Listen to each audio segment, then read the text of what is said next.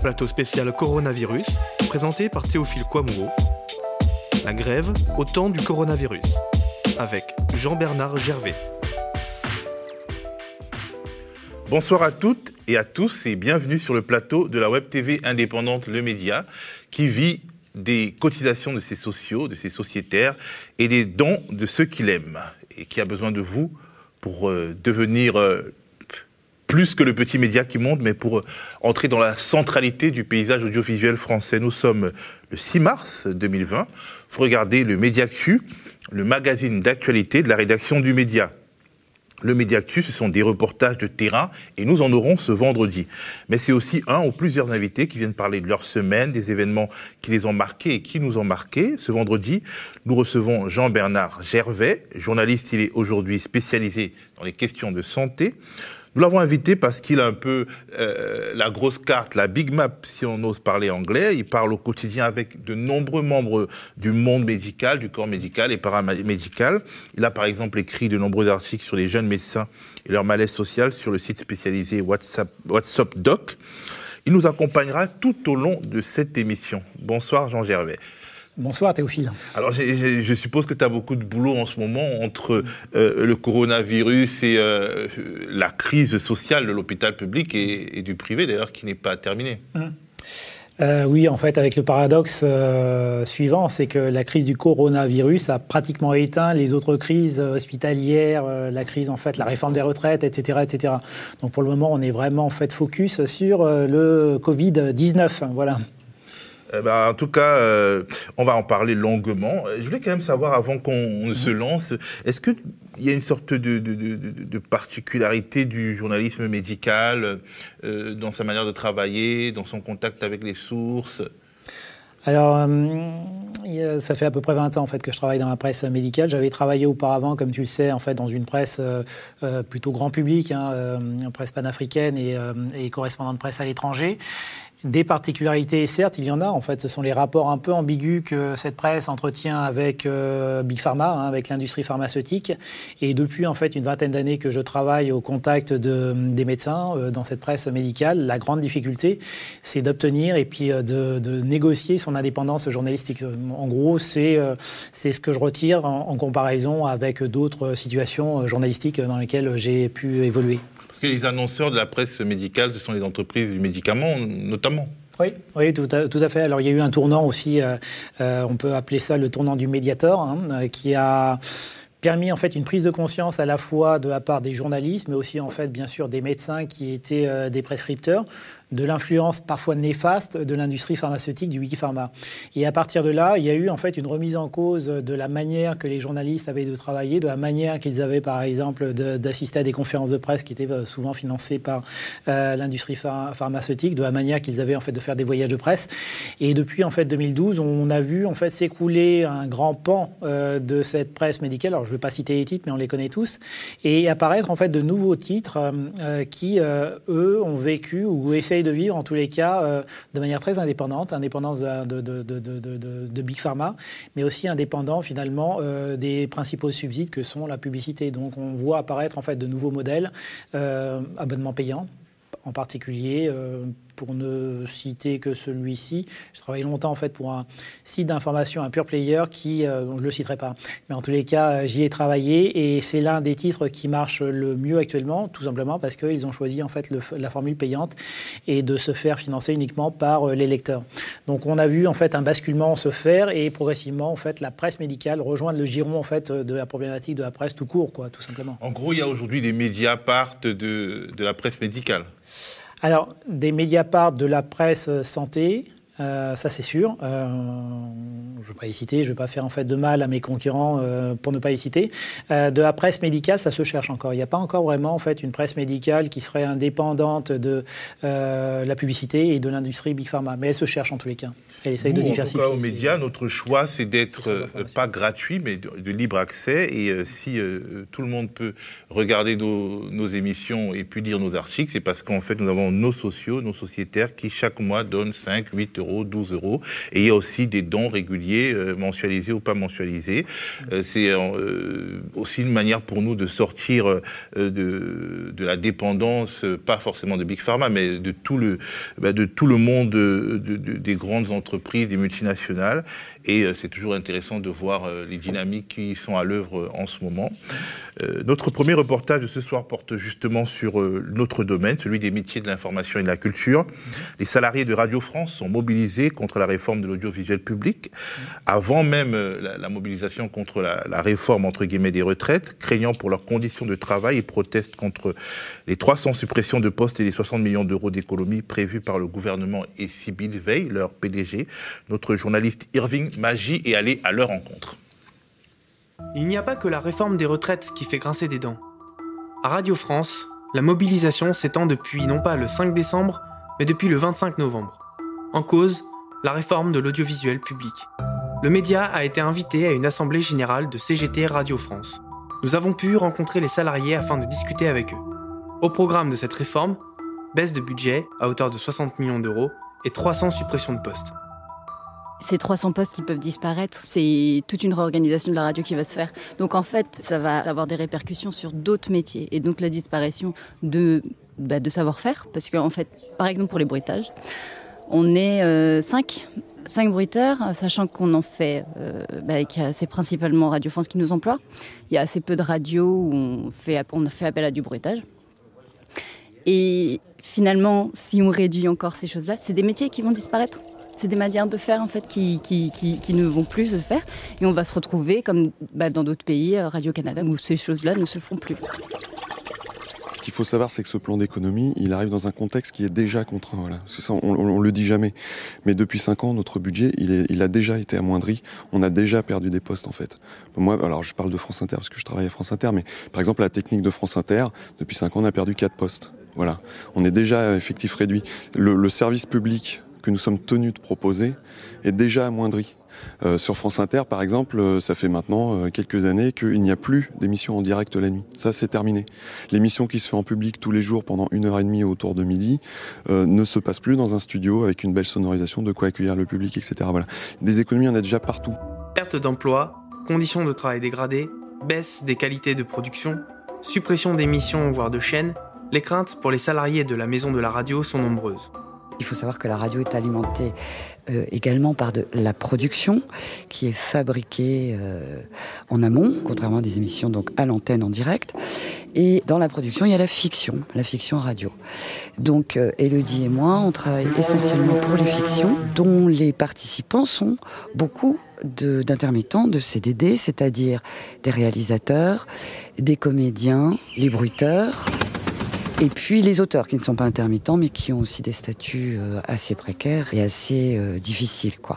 Donc euh, ce plan d'économie, il est évident que d'une manière ou d'une autre, il, éradiquera probablement tout, tout, ce personnel de production, de fiction, puisque bah, ça coûte quand même de l'argent, même si euh, c'est pas si coûteux que ça d'ailleurs, et que euh, bah, forcément on pourra plus faire ce qu'on appelle de la production élaborée, en l'occurrence de la fiction, avec donc je répète réalisateur, comédien, auteur, musicien aussi et auteur. Et donc toute cette population là disparaîtra aussi et par centaines. La réforme de l'audiovisuel public et, en tout cas dans ce qui me concerne, le redimension des formations musicales font partie des, des enjeux de la réforme de l'audiovisuel public.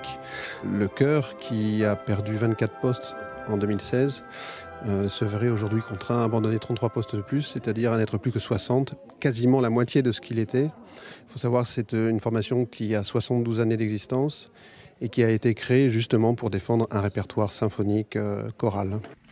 Alors ces dernières semaines, aujourd'hui encore, certains présentent, parlent de leurs inquiétudes, inquiétudes pour leur situation individuelle,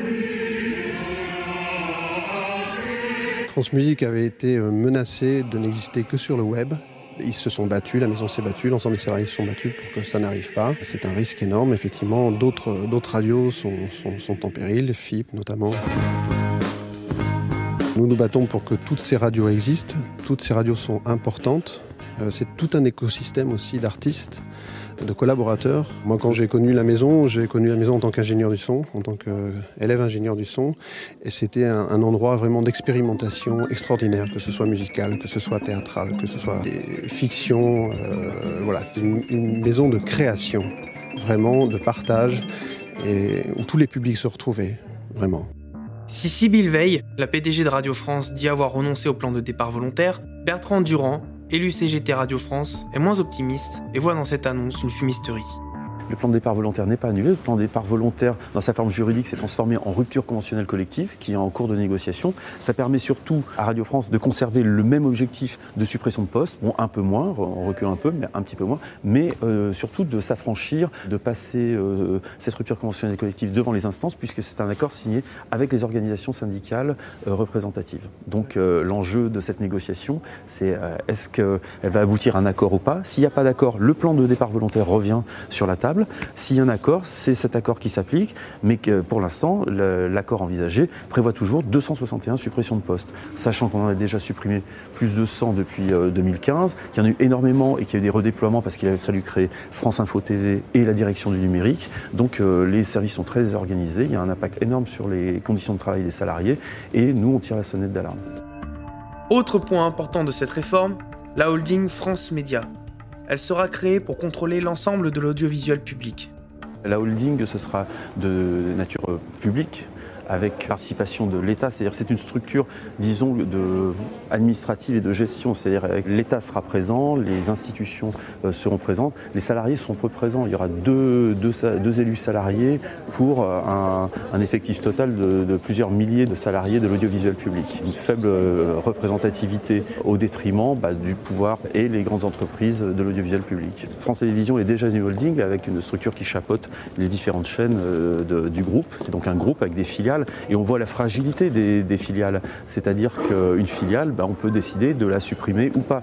Si Radio France a vu le malheur d'être euh, une holding, un groupe euh, depuis des années, tout le monde dit le groupe Radio France, le groupe Radio France. Le groupe Air France, oui, lui existe. Le groupe Radio France, lui, n'existe pas. Radio France est une entreprise unique. Une entreprise, c'est une ESA avec un actionnaire unique, l'État, et avec 90% de financement public. Radio France serait une holding. Qui sait si France Culture ou France Musique ou FIP existerait encore parce qu'on aurait déterminé que le coût serait trop important. Donc nous, on, reste sur les missions de service public qui doivent euh, présider avant toute, euh, toute donnée économique. Mais le fait de n'être plus qu'une filiale dans une holding euh, va nous fragiliser et nous inquiète énormément. Tout ce qui nous inquiète, c'est les partenariats pour créer du programme radiophonique. Le programme radiophonique est créé totalement au sein de Radio France. Nous produisons 100% de ce que nous diffusons. C'est pour ça d'ailleurs que la masse salariale constitue 60% du budget global de Radio France et c'est ce qui nous est reproché. Mais c'est normal, c'est-à-dire que quand on, ici on produit aussi de la culture, de l'esprit, de l'information, ça a un coût, et ça a un coût euh, par le biais de la masse salariale. Euh, sans dire pour autant que les salaires sont exorbitants à Radio France, soit dit en passant. Donc euh, le fait est, c'est qu'on nous demande de sabrer dans la masse salariale, donc de sabrer dans les postes, dans les, dans les postes notamment qui relèvent du, produit radio. Le problème, c'est que d'un côté, on sabre dans les postes, d'un autre côté, on nous demande de produire plus pour le podcast. Donc l'équation est impossible à résoudre. Il y a un gros renouvellement de, générationnel à Radio France qui fait que de toute façon, sur la masse salariale, par ce qu'on appelle l'effénoria, ben, on va faire les économies. On va faire les économies qui nous sont demandées, mais il y a malheureusement un dogme, celui de la suppression de postes. Pour le moment, la grève est suspendue dans le but de négocier avec la direction sur les ruptures conventionnelles collectives. Après quoi, Sybille Veil aura tout loisir de remettre son plan de départ volontaire sur la table. On a suspendu la grève parce qu'il y avait un blocage total et qu'il y avait la rupture conventionnelle collective, une négociation qui commençait et sur laquelle on veut avoir un œil, même si on, est, très très réticent quant à, l'issue de cette négociation. Mais quoi qu'il en soit, euh, nous sommes vigilants et si euh, on constate que cette négociation ne prend pas du tout la bonne direction, et eh ben de fait, nous prendrons nos responsabilités.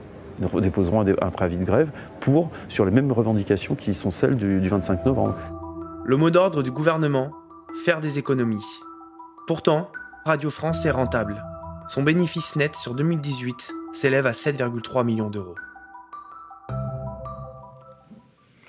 Ce sont des, reportages d'Irving Magie, dont, euh, montés par Alexis Debaille, et, avec des images d'Élie Bonneton.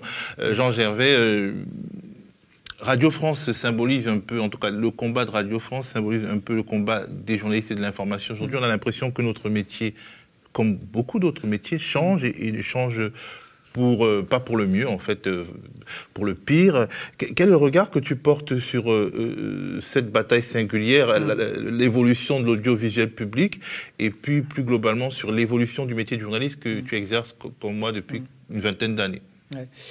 Non, d'abord, je suis, euh, je, suis, euh, je suis touché en fait par ce qui arrive à nos confrères de euh, Radio France pour une raison bien simple, c'est que j'ai fait mes premières classes à Radio France, qualité de correspondant de presse lorsque j'étais à Kinshasa pour, pour Radio France. Donc c'est une maison que je connais, en tous les cas en qualité de journaliste pigiste. Ce que j'observe aussi, c'est que au final, depuis 2015, c'est la deuxième grève hein, très importante. On a connu aussi une grève en, en 2015 et je me rappelle que le président de l'époque, Mathieu Gallet, parlait déjà en fait d'un petit plan social, d'une réduction de 300, 300 euh, personnes. Donc on a l'impression il est arrivé en fait au bout de son plan, mais on a l'impression en fait que tous les 4 ans, en effet, il y a des réductions euh, d'effectifs. Ce que je constate aussi, c'est que au, global, j'ai l'impression, mais alors là pour le coup, euh, je suis pas expert en la qu'il n'y a pas seulement les journalistes qui sont touchés par ce plan social, que c'est l'ensemble en fait des personnels de Radio France. En tout cas, c'est ce que montre ce reportage. Voilà, qui sont impactés par Radio France. Ce que je trouve très beau en fait dans cette mobilisation, c'est que justement c'est une mobilisation de l'ensemble en fait des personnels auxquels euh, on, assiste actuellement et que les journalistes ne sont peut-être pas au cœur en fait du problème tel qu'il se pose actuellement à Radio France, mais qu'ils vont être impactés. Alors bien sûr, euh, on a vu en fait une bruitiste qui nous disait tout à l'heure, mais c'est un métier qui va disparaître. De la même manière que toi, tu as vécu en fait une période pendant laquelle euh, nous, on était en fait dans des journaux où il y avait encore des correcteurs, il y avait encore des secrétaires de rédaction, il y avait encore des journalistes, il y avait encore des rédacteurs, etc., voire des rewriters. Ce sont des métiers qui ont aussi euh, disparu. En, en plus, c'est pas comme si c'était la technologie en tant que telle qui faisait disparaître ces métiers, c'est le désir d'économie parce que les correcteurs de presse, euh, on peut dire par exemple que les clavistes, effectivement, euh, ce n'est plus de saison, mais les correcteurs de presse et secrétaires de rédaction, en fait, le confort du métier et, le désir de qualité, la défense même du métier, c'est ce qui est attaqué par finalement le néolibéralisme. En fait, dès qu'on peut faire un truc, même si on baisse le, niveau, dès que ça a l'air potable, ça va. Et on, avance avec ça. On en fait plus, on en fait moins bien. C'est un peu comme ça que je vois le journalisme aujourd'hui. Oui, puis je trouve en fait que la crise de Radio France est très, euh, très euh, ressemble beaucoup à la crise de l'hôpital public. Euh, également, puisque là, pour le coup, on a un service public. Dans les deux cas, en fait, des services publics, et dans les deux cas, des réductions en fait d'effectifs. Et dans les deux cas, les mêmes justifications, c'est-à-dire qu'on dit non, euh, le problème, ce n'est pas l'argent, c'est l'organisation. Organisez-vous mieux, et vous verrez en fait que tout ira bien. Sauf que finalement, les euh, salariés font des efforts incommensurables pour se réorganiser, ils se réorganisent, mais les subsides continuent en fait à, fondre comme neige au soleil. Et au bout d'un certain temps, bah, la, corde tout simplement pète. Hein. C'est le cas en fait à l'hôpital public mais c'est aussi le cas à Radio France. Ce sont deux crises vraiment similaires. Le truc, c'est que l'hôpital public, ben, en fait, il doit subir l'effet de la crise du coronavirus. C'est une question de santé publique, c'est une question d'économie nationale, euh, c'est une question euh, quasiment de, euh, de, survie du pays. Et là, on se rend compte qu'un service public de qualité, c'est aussi une part de la défense nationale, hein, au, sens le plus générique du terme. On va revenir sur la question de l'hôpital public à l'heure du coronavirus, mais je voudrais qu'on regarde un autre reportage euh, euh, euh, hier, plusieurs milliers d'enseignants, de chercheurs, d'étudiants et d'autres corps de métiers du secteur ont manifesté contre la loi pluriannuelle de programmation de la recherche et, et aussi contre la réforme des retraites. Ils estiment que cette réforme des retraites ferait baisser leurs pensions de près de 30%, tandis que la LPPR, donc la loi de pluriannuel de programmation de la recherche rendrait encore plus précaire le travail universitaire. Ils se souviennent en fait de l'expression darwinisme utilisée par euh, euh, Antoine Petit, directeur du CNRS, pour euh, vanter la réforme, en fait, introduire du, darwinisme dans l'université. C'était ça le projet. Notre reporter Benoît Deverly a suivi les manifestants.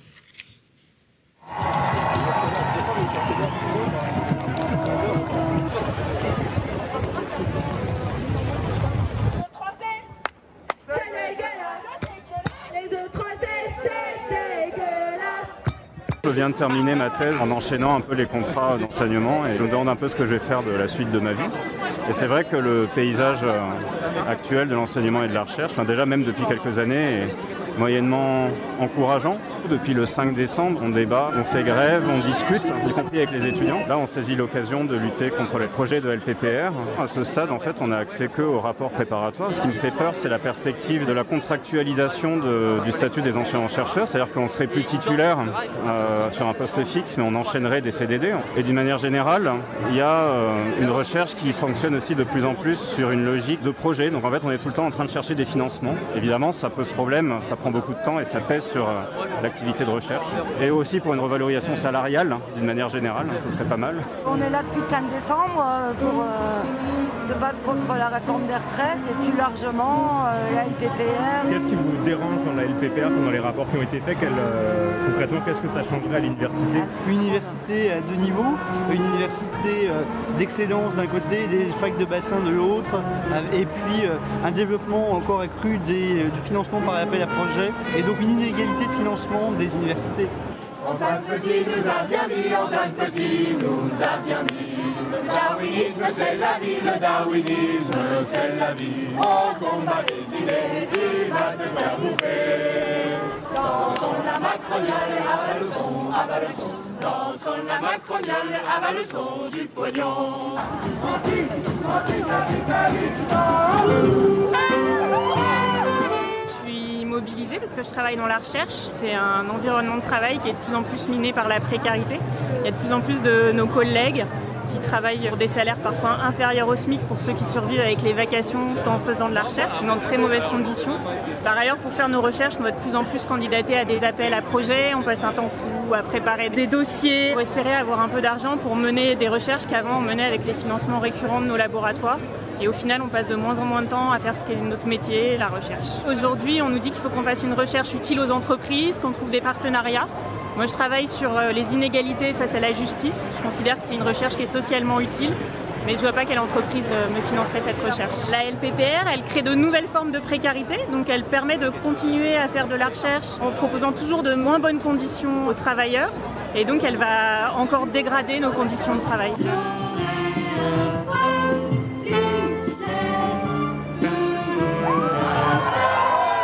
Comité de rédaction de revue. Donc là, cette flash mob, elle a été organisée par les revues en lutte. Ma revue est en grève.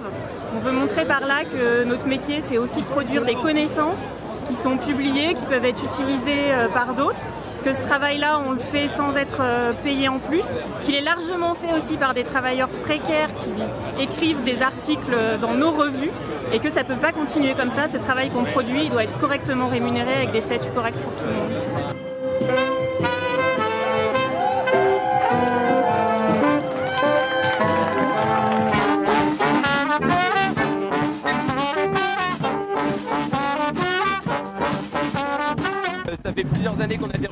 Au sein de notre école. On profite de la revendication nationale qui est actuellement euh, au sein des différentes écoles d'archi, au sein des différents labos de l'université, pour pouvoir aussi faire porter notre voix pour défendre les conditions de nos enseignants, mais nos conditions aussi d'étudiants.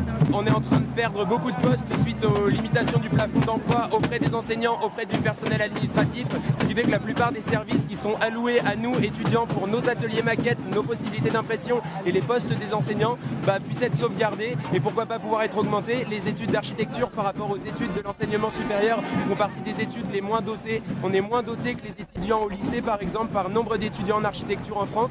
On conteste bah, du coup les décisions du ministère de la Culture et les décisions du ministère de l'enseignement supérieur qui ne respectent pas leurs engagements qu'ils ont pris en 2018 suite aux réformes de l'enseignement des écoles d'archi. Eu plusieurs mobilisations qui ont eu lieu. Il y en a eu en février au niveau du Palais Royal. Il y a énormément de lettres de la part de toutes les instances qui ont été envoyées à notre ministère de tutelle, le ministère de la Culture, à M. Riester, au responsable du patrimoine et à la responsable de l'enseignement de l'architecture auprès du ministère de la Culture. Et bah, du coup, on se mobilise, on continue. Il y a plusieurs actions qui sont faites, comme des écoles mortes. Et du coup, on se réunit en AG à peu près une fois par semaine pour définir les actions qu'on va mettre en place dans les différentes écoles. Pour nous, par exemple, en Normandie. Aujourd'hui, on manifeste parce que c'est aussi toutes les universités et tous les labos qui sont en lutte et on est tous solidaires. Dans l'école d'archi, on a été rapprochés de l'université, rapprochés de toutes les réformes concernant la place des enseignants-chercheurs et du coup, on se sent solidaire de l'université et de leur mouvement.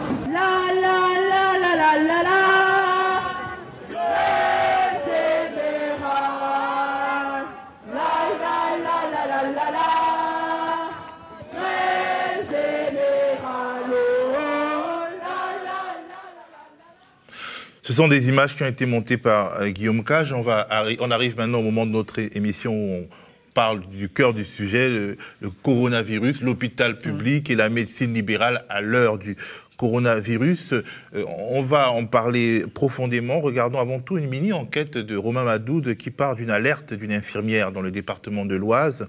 Elle était en contact avec des personnes contaminées par le coronavirus, mais elle a été remise au travail sans avoir fait de test. Nous avons voulu comprendre. On regarde. L'épidémie de coronavirus semble faiblir en Chine où le nombre de nouveaux cas ne cesse de baisser. L'Italie prend donc une mesure radicale. Le pays ferme ses écoles et ses universités jusqu'à mi-mars.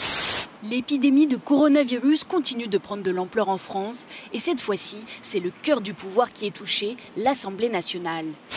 Nous nous préparons activement au fait euh, d'avoir une épidémie euh, de coronavirus en France. Cette mort, c'est le dernier bilan officiel du Covid-19 en France. 423 cas sont confirmés, dont un quart dans l'Oise, principal foyer du virus. C'est une soignante d'un hôpital de ce département qui nous a contactés pour témoigner de sa situation. Car dans cette structure de soins comme ailleurs, ils sont en première ligne.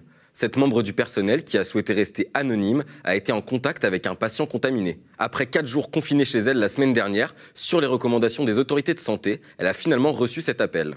Dimanche en début d'après-midi, il y a un médecin de la cellule crise qui m'a appelé pour me demander s'il avait des signes de la température euh, je lui ai dit que non, j'avais pas de signe, et elle m'a dit que du coup, je pouvais reprendre le travail avec un masque chirurgical. Mais que du coup, je devais quand même rester isolé à la maison, donc je devais garder les mêmes mesures de protection par rapport à mon entourage, et que je devais limiter mes déplacements à seulement maison-travail. Enfin, que du coup, ils ont du mal à s'occuper des patients qui sont à l'hôpital, et que c'est pas pour une question économique. Je n'ai pas été testé, et je dois retourner travailler. On a donc là le cas d'une infirmière qui a été en contact avec un patient contaminé et à qui on a dit de retourner au travail sans avoir été testé et avant la fin des 14 jours d'incubation du virus. Ça nous a interpellés et on a décidé d'appeler l'Agence régionale de santé des Hauts-de-France. Les consignes ont effectivement évolué. Euh, il y a une décision qui a été euh, qui a été prise euh, au niveau euh, national, qui consiste euh, à ce qu'une partie du personnel qui était jusque-là confiné puisse reprendre le travail dans l'hôpital. Est-ce qu'il y a eu des tests? Donc la réponse est non, parce que ce qu'il faut savoir, c'est que on ne peut tester dans le cadre du coronavirus que des gens qui sont symptomatiques. À ce moment-là, on a un peu l'impression que le gouvernement hésite entre d'un côté protéger au maximum les soignants, les isolants, mais au risque de manquer de personnel pour traiter les patients victimes du virus, ou bien faire l'inverse. Alors on a contacté une épidémiologiste pour essayer d'y voir plus clair. Dans l'Oise, euh, on est en situation d'épidémie, euh, on peut le dire comme ça, donc ce qu'on appelle un peu le stade 3. Bon, le stade 3, c'est un raisonnement un peu au niveau national, mais quelque part, il y a une épidémie manifeste, et c'est clair qu'il euh, est plus important de s'occuper de, s'occuper des, personnes malades en état grave que faire des raisonnements sur la, probabilité de, de transmission. Même son cloche pour cette spécialiste, il faut prioriser les soins des malades compte tenu du niveau de propagation du virus. Attention cependant à ne pas céder à la panique. Oui, alors de toute façon, je pense euh, face à toute épidémie, il faut surtout pas euh, paniquer. Alors on n'est pas du tout en situation euh, de la peste ni de la grippe de 1918. Si on n'a pas peur de la grippe saisonnière chaque année, on n'a vraiment pas du tout à avoir peur, raison d'avoir peur là maintenant actuellement. C'est pas la fin du monde, certes, mais Judith Muller alerte. Il ne faut pas sous-estimer la dangerosité de l'épidémie pour les populations fragiles. Un seul geste pour agir à notre niveau, bien se laver les mains et éviter de se toucher le visage. Des gestes simples, d'hygiène de base, mais à appliquer aujourd'hui plus que jamais. Alors, euh, il a donné un, bilan euh, des décès qui, a déjà évolué parce qu'en fait, cette vidéo a été tournée hier. nous n'avons pas le bilan exact au moment où nous tournons. Euh, je ne sais pas si tu l'as. Non, mis à part les sept morts en fait qu'on comptabilise actuellement, dont un et puis un député, ça, a été dit, enfin ça a été sous-entendu à l'écran, un député qui est actuellement en réanimation.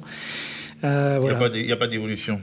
Non, non, pas vraiment d'évolution. Alors, euh, quand euh, c'est qui nous a, ça semblait intéressant dans cette situation particulière, c'est le stress euh, du personnel mhm. médical, mais c'est aussi le fait que l'Oise devient une sorte de petite préfiguration de, nous mhm. de, ce qui nous attend, puisque l'Oise est au stade 3, le fameux stade 3, et on a l'impression que tout le pays le sera bientôt. Oui, c'est ça.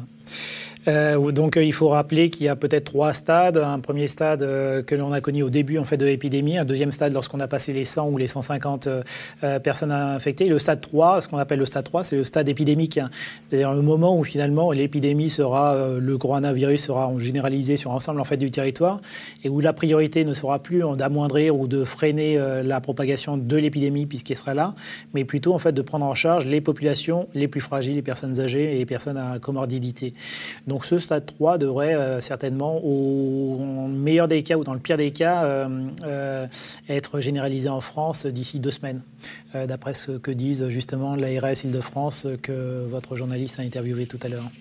Alors la question qui se pose, c'est est-ce que nous sommes prêts euh, pour, euh, bah, pour, pour faire face à ce stade 3 Est-ce que tout est en place? Est-ce que les dispositifs de secours sont déjà prêts? On va regarder un petit zap qui résume un peu les enjeux et on va en parler. Le risque d'importation de cas depuis Wuhan est modéré. Il est maintenant pratiquement nul puisque euh, la ville, vous le savez, est isolée. Les risques de propagation du virus dans la population sont très faibles. Cela euh, peut évoluer évidemment dans les prochains jours. C'est pour cette raison que nous avons préféré à l'annulation, par exemple, du match de foot entre Lyon et la Juventus de Turin ce soir, un dispositif d'information adapté qui sera visible sur les panneaux à l'intérieur du stade, qui sera rappelé par tous les moyens, y compris lorsque les supporters feront la queue avant de rentrer au stade. Il vous semble possible que la France n'atteigne jamais le stade 3 Cela me semble peu probable malheureusement. La phase 3, de toute façon, l'épidémie sera là. Le stade 3 ne signifie pas euh, qu'on fermera euh, l'ensemble des établissements euh, scolaires. Il peut y avoir au cas par cas des décisions de fermeture. Parce que ce qui est important aussi, c'est d'agir sur la prévention. Deux cas de coronavirus ont été détectés. Le député du Haut-Rhin, Jean-Luc Retzer, en réanimation à Mulhouse et un serveur de la buvette. Tous ceux qui ont fréquenté ces établissements doivent se déclarer au moindre symptôme. Cela me semble peu probable, malheureusement. Puis il y a un côté un peu autoprophétique. Hein. Plus vous annoncez que ça va aller mal, plus les gens ont peur, moins ils consomment. Si nous nous apercevons que par rapport au prix euh, des gels hydroalcooliques en petite quantité ou en grande quantité qui étaient pratiqués avant la crise, les prix ont doublé, triplé ou quadruplé, ben, nous prendrons les mesures nécessaires. C'est euh, un décret qui fixera les prix. Il n'y a pas de pénurie, sauf si tout le monde se rue sur les produits euh, dans euh, les grands magasins et dans les grandes surfaces. Cela me semble peu probable, malheureusement. Donc si chacun se met à faire des stocks, bien entendu qu'il pourra y avoir de la pénurie. Mais si euh, chacun adopte un comportement responsable, c'est de se laver les mains de manière très régulière, idéalement toutes les heures, pour empêcher la propagation. Lavez-vous très régulièrement les mains ou utilisez une solution hydroalcoolique. Alors Jean-Bernard, le, coronavirus, il arrive au pire moment à l'hôpital et à la ville, donc euh, dans la médecine hospitalière et dans la médecine de ville. Est-ce que tu peux nous rappeler en fait euh, euh, toutes les colères, toutes les frustrations du monde médical mm. aujourd'hui, à l'heure où finalement le pays s'apprête à se battre contre mm. ce virus? Bah, tout simplement un anniversaire, c'est l'anniversaire des un an du collectif Interurgence. En mars, donc en mars 2019, un collectif de paramédicaux a décidé de monter en fait une fronde sociale contre euh, d'abord euh, la violence euh, très présente dans les hôpitaux, contre les paramédicaux, et puis ça s'est généralisé à l'ensemble des conditions de travail des paramédicaux, des médecins. Donc on vit depuis un an, en tous les cas les hôpitaux publics vivent depuis un an dans un état de grève larvée, je puis dire, pas encore généralisé, mais en tous les cas de grève larvée, contre des conditions de travail absolument intolérable contre des financements en baisse, euh, de la même manière que ce qu'on a vu dans le reportage auparavant sur Radio France, c'est pareil pour l'hôpital public, et le coronavirus euh, débarque dans, ces, euh, dans cette condition, c'est-à-dire un hôpital public qui est en crise, un hôpital public où les personnels médicaux et paramédicaux sont réellement démotivés, avec, euh, sur le pan libéral, cette fois-ci, en médecine libérale, des euh, manifestations contre la réforme des retraites, parce que les euh, retraités, en tous les cas les retraités médecins libéraux, vont être énormément impactés par cette réforme de retraite. Les futurs retraités ou les retraités d'aujourd'hui? Alors les futurs retraités, bien sûr, puisque la réforme des retraites ne va concerner que ceux qui seront nés après 1975. Un peu la raison peut-être pour laquelle les médecins, qui est une population, les médecins libéraux, qui est une population plutôt âgée, ne se sont pas concernés par cette réforme de retraite. Mais il est sûr en fait que les générations qui sont nées après 1975 seront impactées. Ce qu'il faut savoir, c'est qu'à l'instar euh, des avocats, les médecins libéraux ont leur propre caisse autonome de retraite largement en fait bénéficiaire puisqu'elle a un trésor de guerre de 6 milliards d'euros et ces 6 milliards d'euros vont leur être ponctionnés pour faire fonctionner le système de réforme universelle avec une baisse estimée de 20 à 30% du rendement des retraites des médecins libéraux. Donc d'un côté l'hôpital en grève et de l'autre côté les médecins libéraux qui sont vent debout contre la réforme des retraites les médecins libéraux ne sont pas réputés pour être de grands révolutionnaires. Le fait même qu'ils, en tout cas, ils essayent, peut-être un peu plus difficilement que les avocats, d'exprimer leur colère dans la rue de manière radicale, ça montre qu'il y a une sorte de basculement. Dans le reportage sur euh, les personnels de l'enseignement supérieur et la recherche, on a vu en fait la fronde de ce qu'on peut appeler les intellos précaires. Mais a priori, les médecins euh, n'étaient pas des précaires. En fait, c'est vraiment les réformes structurelles qui sont en train de les précariser, tout comme les avocats sont en train d'être progressivement euh, précarisé. Est-ce que c'est significatif quand même Est-ce que culturellement quelque chose se passe dans le monde des médecins? Oui, euh, enfin, à, l'instar en fait des avocats, ce qu'on constate, c'est que c'est que ces réformes vont toucher, euh, touchent et, et, mobilisent en fait les, euh, notables de République, quand même les, petits notables de République, euh, qu'il s'agisse des avocats ou, des médecins. Oui, on est en fait face à une, espèce de réforme qui, avale tout sur son passage, aussi bien en fait la petite bourgeoisie en fait que, que, que, le prolétariat. Donc on est face, oui, en effet, à quelque chose qui va révolutionner en tous les cas le système de protection sociale tel qu'il a été pensé à l'issue de la deuxième guerre mondiale et du Conseil national de résistance. Avant l'émission, tu, m'as dit que ça a été mal vécu, euh, l'annonce du 49-3 dans le cadre euh, d'un conseil de ministres extraordinaire qui euh, devait évoquer la question du coronavirus. Tu m'as dit que dans le monde médical, les médecins ont l'impression que le coronavirus est instrumentalisé par le pouvoir pour empêcher les manifestations sur la question de la réforme des retraites. Bah, c'est vrai que le timing, là, pour le coup, était parfait du côté du gouvernement, puisque finalement, le 49.3 a été annoncé en même temps en fait, qu'on interdisait les mobilisations de plus de 5000 personnes. Donc, potentiellement en fait les manifestations sociales. Euh, donc bien sûr, on a entendu et on a lu euh, nous dans la presse médicale beaucoup en fait de récriminations de la part des syndicats de médecins libéraux qui manifestaient justement contre cette réforme des retraites. Ça a été très mal vécu par ces syndicats en tous les cas qui ont l'impression d'être euh, utilisés. Qui ont l'impression d'être totalement utilisés, d'abord comme citoyens euh, n'ayant plus la possibilité euh, potentiellement de pouvoir manifester contre cette réforme des retraites qui a été adoptée de manière extrêmement en fait, autoritaire, et puis ensuite d'être en effet instrumentalisés cette fois-ci en tant qu'acteurs de soins par le pouvoir en place. Oui. D'autant plus que euh, pendant euh, la crise du, coronavirus, la crise de l'hôpital se caractérise par des suicides d'internes encore ces derniers temps. Mmh. Euh, pourquoi les internes vont aussi mal et pourquoi certains passent par cet acte désespéré? Alors ça, c'est un autre aspect de la crise de l'hôpital public, c'est-à-dire que, comme on l'a vu, comme à Radio France, il y a en fait des baisses de crédit. Puisqu'il y a des baisses de crédit, il y a forcément des conditions de travail de plus en plus difficiles. Donc, des médecins qui, plutôt en fait que de se tuer à la tâche, préfèrent travailler dans le privé, quittent l'hôpital. Résultat, la charge de travail repose euh, très souvent sur euh, les épaules des euh, internes, qui, il faut le rappeler, sont des étudiants. Ce ne sont pas des médecins en fait en activité, ce sont des étudiants que l'on fait travailler à bas coût d'ailleurs, hein, hein, comme des médecins. Donc ils ont à la fois l'impression d'être utilisés, d'être surutilisés, puisqu'ils ont des semaines de travail qui vont jusqu'à 60 heures par moment, et qui plus ils n'ont plus l'impression d'être étudiants, ils n'ont plus l'impression d'apprendre. Ils ont tout simplement l'impression en fait de faire fonctionner un système qui ne va plus, qui ne marche plus. Donc forcément, ça crée en fait des suicides par anomie, ça crée en fait des situations extrêmement compliquées chez eux, et il suffit en fait d'un terrain euh, sentimental, d'un terrain euh, personnel un peu faillible, un peu fragilisé, pour que les conditions de travail fassent le reste et que l'on assiste à euh, des suicides. Depuis le début de l'année, on a assisté à quatre suicides en fait d'internes. Donc euh, la crise en effet de l'hôpital public, c'est doublé d'une crise des internes. Euh, rappelons au fait que les internes se sont mis en grève en décembre dernier, qu'ils ont suspendu à la faveur en fait de l'arrivée d'Olivier Véran au ministère de la Santé leur grève, mais que cette grève pourrait très bien reprendre puisque les conditions de travail ne s'améliorent pas. Est-ce que justement, est-ce que les, premiers retours sur Olivier Véran, ils sont positifs, ils sont négatifs? On est encore en, phase d'observation bah, Je pense qu'on est encore en phase d'observation et il faut rappeler aussi que l'arrivée d'Olivier Véran a été extrêmement abrupte. Les gens n'ont pas eu le temps, je crois, d'avaler et de digérer euh, l'arrivée en fait, d'un nouveau euh, ministre de la Santé à la faveur en fait, d'une crise politico-porno-politique mmh. à laquelle personne ne s'attendait. Donc il est arrivé dans un contexte de manière extrêmement en fait, brutale, extrêmement en fait, précipitée et qui puisait dans un contexte extrêmement en fait, urgent. C'est-à-dire en fait, il était à peine en poste qu'il n'a pas eu le temps en fait, d'ouvrir les dossiers. Euh, de l'hôpital public, de la réforme des retraites, etc. Tout de suite, il a été mis à, à la tâche sur euh, le problème, la problématique en fait de l'épidémie du coronavirus. Alors, on, a l'impression que euh, les Français sont vraiment très attachés à l'hôpital public, aux soignants, médecins, infirmiers, aides-soignants, mais que cette grève, cette fronde qui dure depuis plus d'un an, en fait, elle a peu de visibilité. Est-ce que tu as l'impression, en tant que journaliste spécialisé dans ces questions, que le reste euh, de la profession des médias. Euh, on parle comme on parle par exemple, comme on constate en tout cas la grève à la RATP ou à la SNCF. Est-ce qu'il y a une invisibilité quelque part?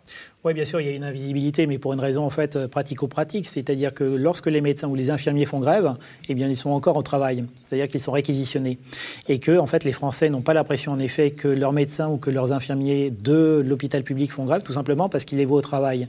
Ils sont en fait dans l'impossibilité, tout comme les policiers d'ailleurs, hein, euh, de faire grève et de pouvoir en fait mettre l'hôpital euh, en grève et de pouvoir arrêter les soins. Si les soins étaient arrêtés, auquel cas, en fait, on assisterait en effet à une prise de conscience un peu plus spectaculaire de la part des Français. Mais comment on peut faire grève et travailler en même temps. C'est quoi la grève des médecins? Pratiquement, ça se passe comment?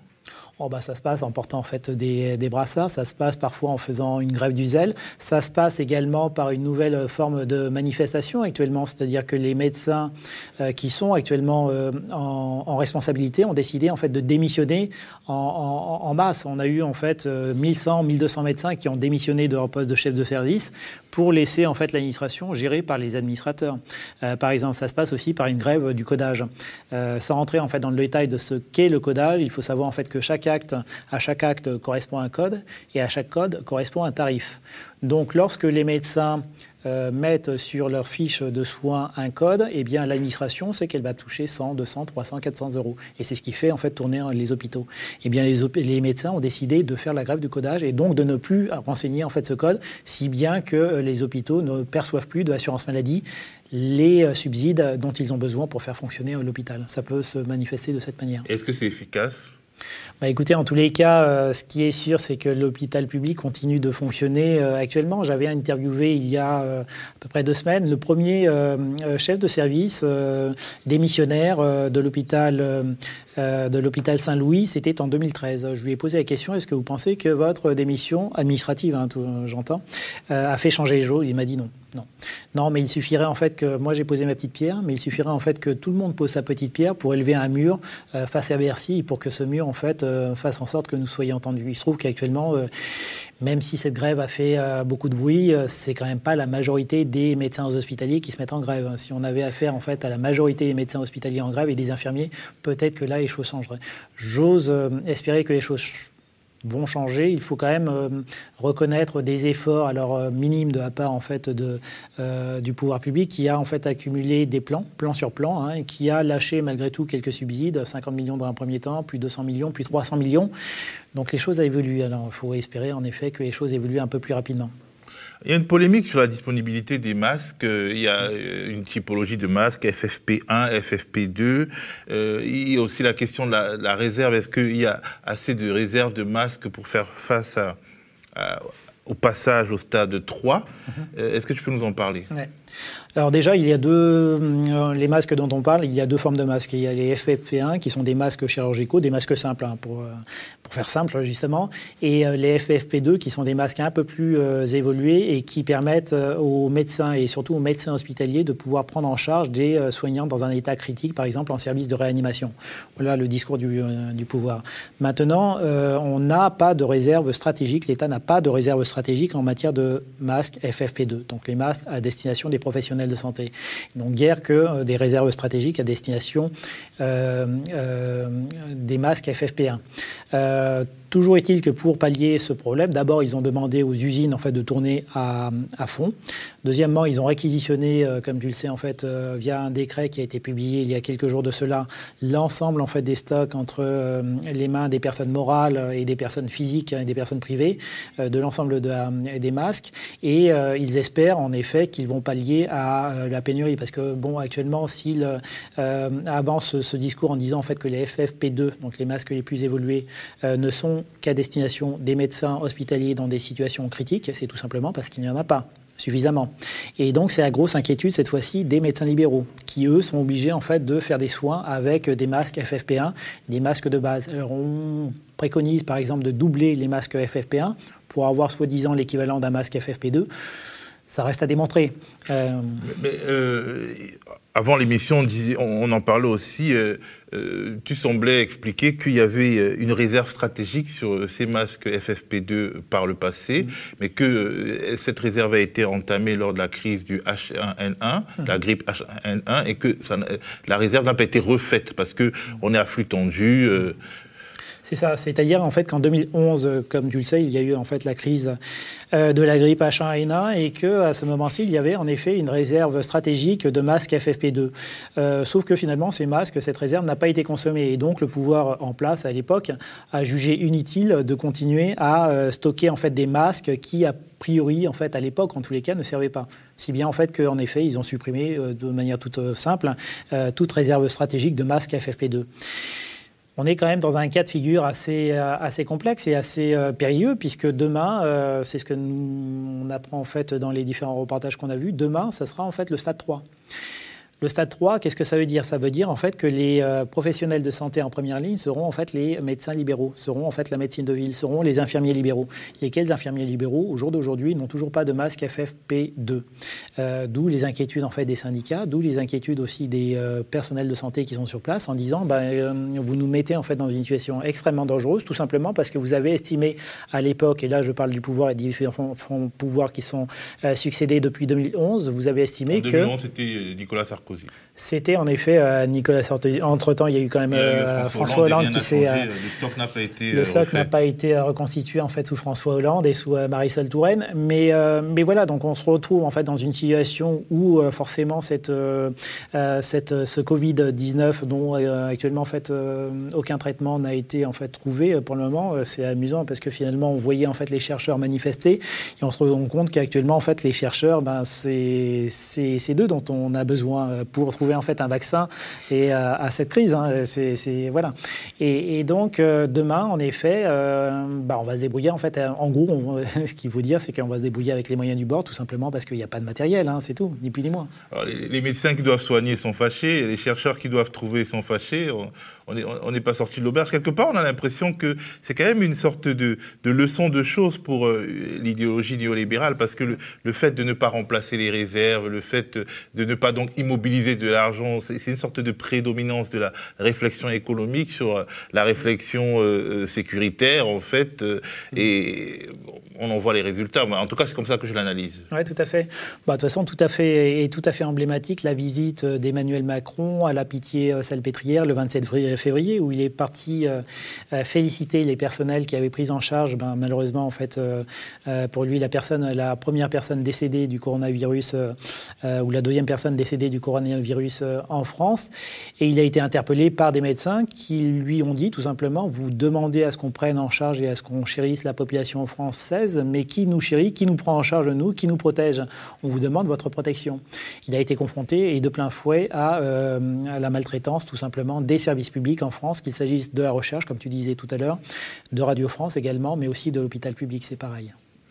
En tout cas, c'est sur euh, ce constat, ce constat euh, d'affaiblissement de, l'État, mmh. euh, de de l'État par une sorte de conception idéologique étroite de la gestion d'un État, une sorte d'alignement de, la gestion d'un État sur la gestion d'entreprises privées. Donc voilà, le coronavirus nous rappelle qu'un État n'est pas une entreprise, qu'il a besoin de bases solides, de bases fortes, de protecteurs, et qu'il n'y a pas que la police qui tabasse les gilets jaunes le samedi qui constitue le, mur de protection de l'État. La police protège peut-être les gouvernants, mais pour protéger l'État, il faut des médecins, il faut des chercheurs, il faut euh, euh, tout un ensemble de, de, métiers qui sont aujourd'hui maltraités. Donc on va, je ne sais pas si tu as une dernière chose à dire avant qu'on... Non, il faut peut-être espérer en fait une chose, tout simplement que cette crise du coronavirus, du Covid-19, fasse en sorte en fait que les gouvernants se rendent compte en fait que les services publics sont essentiels pour la vitalité et pour la survie en fait tout simplement d'une patrie et qu'on sorte par le haut, euh, mais vraiment par le haut de cette euh, crise des services publics.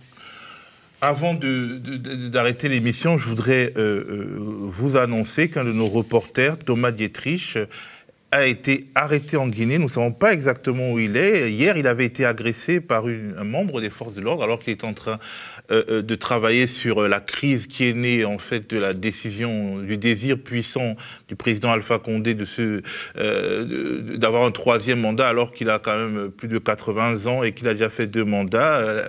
La rue guinéenne est, est, en ébullition. Thomas raconte cette ébullition, cette disons cette révolte citoyenne pour le média. Euh, ça ne plaît pas, bien entendu, au pouvoir en place. Et il a été hier agressé par un membre des forces de l'ordre. Il devait aller porter plainte contre ce membre des forces de l'ordre. Et voilà qu'il a été arrêté. On, ne sait pas grand-chose.